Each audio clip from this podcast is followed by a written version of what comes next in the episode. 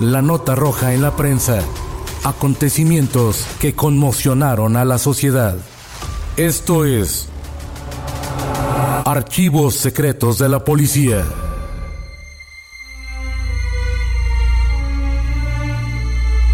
La noche del 15 de noviembre del 2002, Orlando Magaña y su cómplice ingresaron a la casa de la familia Narezo con la intención de robar, pero se llevaron la vida de siete víctimas. Esta es la historia del multihomicidio en Tlalpan.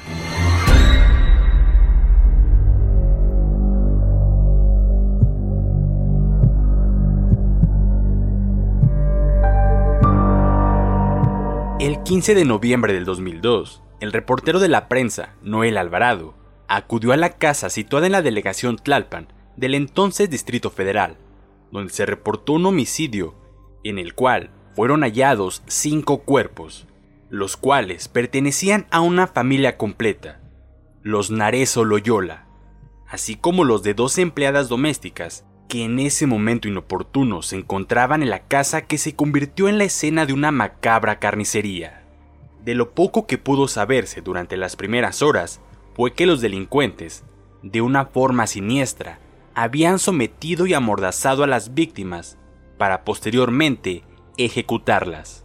De inmediato se conoció que fueron cinco los oxisos que fallecieron al cercenarles el cuello, en tanto que a dos más los ejecutaron con un tiro en la cabeza.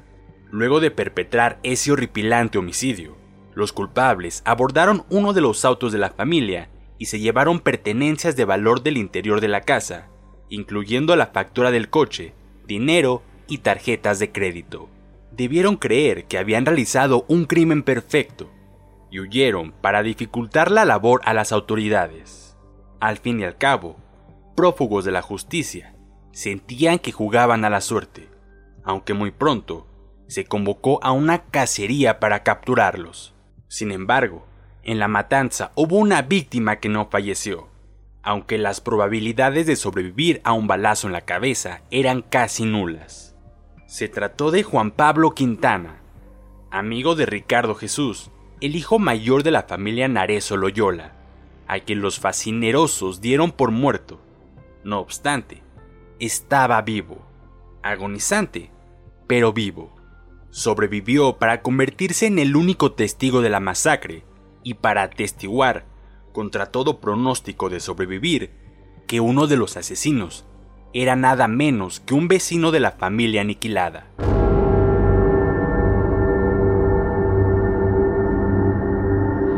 El ejecutor fue identificado como Orlando Magaña de 25 años, quien supuestamente iba acompañado de un cómplice, Jorge Esteban, de quien nada se supo al principio, y solo por conjeturas verosímiles fue que se dejó entender que probablemente así se llamaba ambos habían planeado dar un golpe días antes, que según las primeras indagatorias, se suponía que sería un simple robo. El principal responsable fue detenido 15 días más tarde, aunque durante el tiempo en que estuvo prófugo y como ausente del mundo, se cuenta que asistió a visitar a su novia. También que acudió a una fiesta y anduvo viajando. No se sabe si huyendo o festejando su horrible hazaña. Finalmente, dos semanas más tarde, luego del multihomicidio, fue detenido Orlando Magaña Dorantes por causas misteriosas.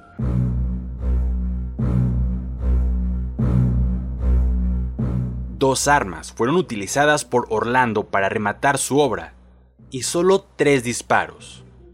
Uno para el joven Ricardo, otro para doña Diana y el último desacierto para Juan Pablo Quintana al resto de las víctimas les dio muerte con una estocada en el cuello.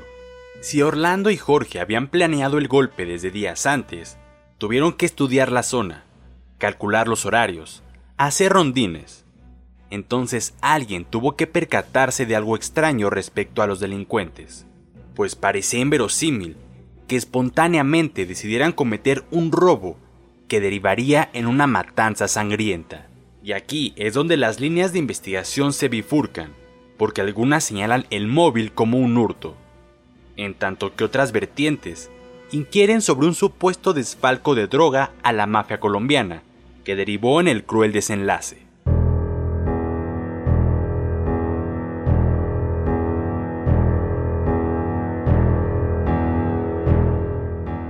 Orlando se hizo amigo del joven Ricardo, el hijo mayor de la familia Narezo, de la casa marcada con el número 186 de la calle Cuitláhuac, a quien se dice le vendía droga. El jefe de la familia Narezo, cierto día que Orlando caminaba por la calle, ofreció venderle la camioneta que conducía en ese momento.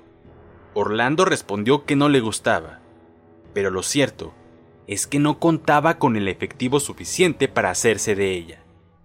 A partir de ese momento, nació una cierta aversión por ese señor que se ostentaba en sus múltiples coches, ya que se dedicaba a la compraventa de automóviles y era el dueño de un taller mecánico ubicado en Miscuac.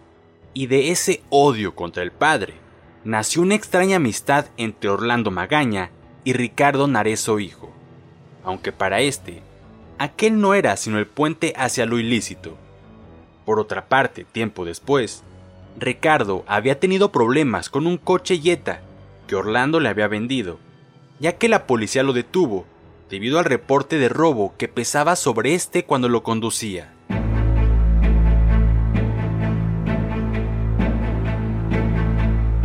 De acuerdo con el aterrador testimonio de Pablo Quintana, una vez que se recuperó de la herida que casi le arranca la vida, le contó a su padre lo que vivió aquel día. Los acontecimientos ocurrieron del siguiente modo. Esta es la versión de Alfredo Quintana, padre de Pablo, que leyó en una conferencia de prensa para desmentir la versión de que Orlando Magaña no había participado en los asesinatos de la familia Narezo Loyola, así como de las empleadas domésticas. La noche del 15 de noviembre, Pablo Quintana y Ricardo Narezo habían asistido a las carreras de automóviles en compañía de Ricardo Narezo Rodríguez, jefe de la familia de los Narezo Loyola. Hacia las 18 horas, cuando finalizó el evento, luego de haber comido en un restaurante de comida yucateca, los jóvenes regresaron a casa de los Narezo. En tanto Ricardo padre se dirigía al taller en compañía de un amigo a recoger un auto. Por su parte, Orlando y Jorge Esteban estuvieron en el vicio dando vueltas por la ciudad hasta que por la tarde se reunieron para afinar lo que sería un golpe rápido, ya que sabían que el padre de familia no estaría en casa y que las empleadas domésticas se irían temprano. Esto les daría un margen de una o quizás dos horas para saquear la casa sin ser detectados. Orlando tomó la decisión de cometer el crimen en la casa de sus vecinos, porque sabía bien que en el trabajo de Ricardo Narezo Rodríguez había muy buenas ganancias, y que incluso estas ascendían a 100 mil pesos por auto. Al caer la tarde, Orlando y su cómplice llegaron a la calle Cutláhuac. Se detuvieron frente al número 186, donde tocaron el timbre, y luego de unos instantes, una de las sirvientas salió a abrir. Como lo reconoció y sabía que tenían tratos con el joven Ricardo, abrió la puerta y los dejó entrar. Mientras la puerta se cerraba a sus espaldas, el futuro se volvía una mancha negra para los residentes y para las mujeres que ahí laboraban. Una vez adentro y sin demorarse, aunque sí sorprendidos por haber encontrado la casa llena, cuando suponían que estaría vacía, pusieron en marcha el plan, de tal modo que sometieron a las sirvientas. Al escuchar ruido del forcejeo, Diana, la madre de familia, salió de la habitación donde se encontraba para dirigirse hacia donde provenía la confusión.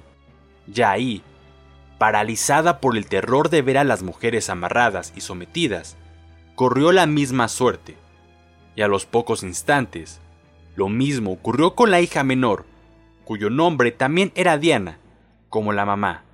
Aquella tarde, el señor Narezo se había ido a atender asuntos de negocios, y Ricardo y Juan Pablo se enfilaron a casa de los Narezo en el Jetta, que había tenido problemas por el supuesto reporte de robo.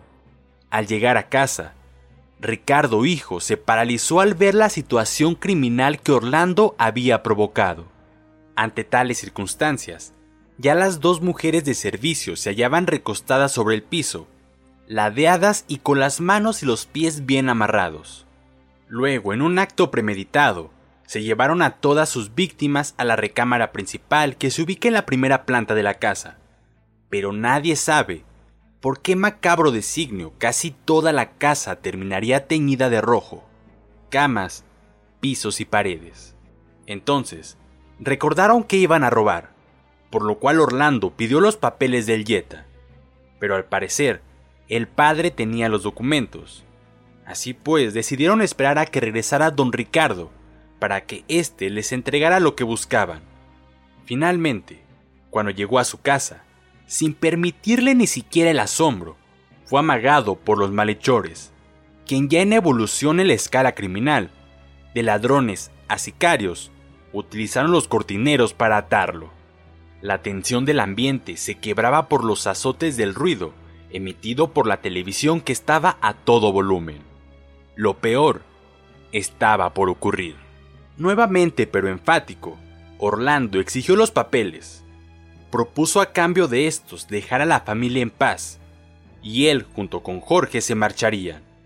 Don Ricardo accedió a entregárselos, y una vez con ellos en su poder, Orlando lo obligó a endosarle la factura para futuras transacciones. Para este momento crítico, los rufianes ya habían tomado la decisión de acabar con las vidas de la familia, para evitar que posteriormente los denunciaran. No obstante, faltaba un miembro de la familia, por quien Orlando preguntó.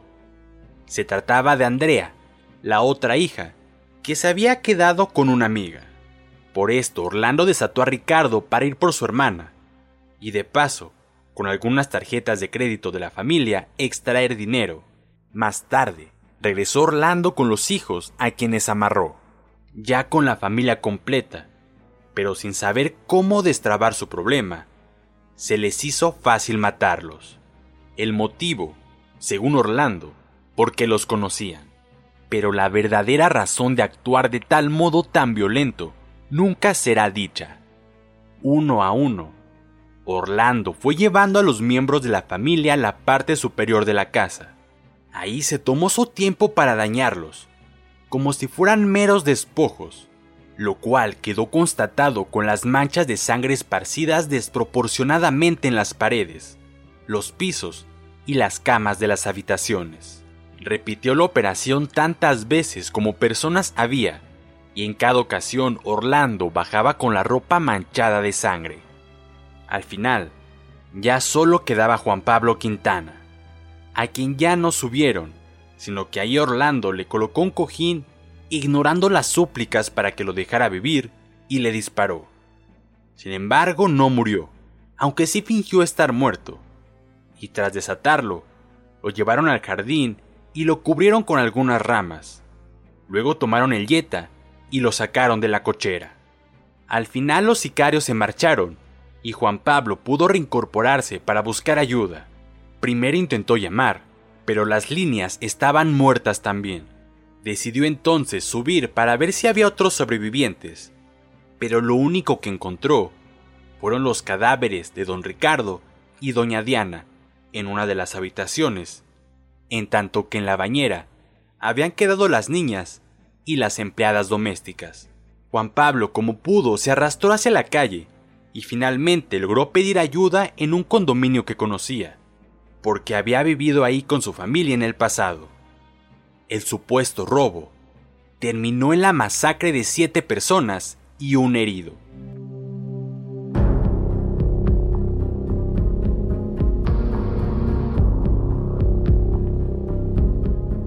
Al cabo de 15 días de prófugo, las autoridades declararon que sin más escapatoria, Orlando fue capturado el 30 de noviembre, mientras caminaba hacia la casa de sus abuelos en Iztapalapa.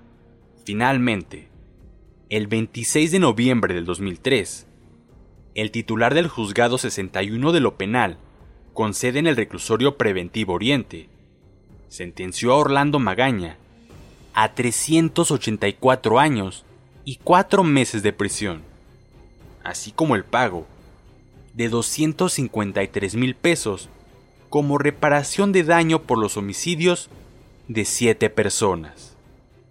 Pasaron meses, años, y su cómplice, Jorge Esteban, nunca logró ser capturado por las autoridades.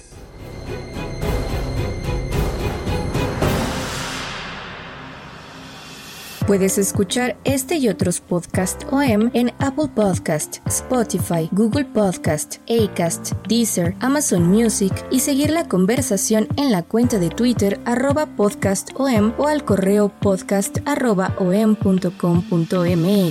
Esta es una producción de la prensa y el Sol de San Luis para Organización Editorial Mexicana.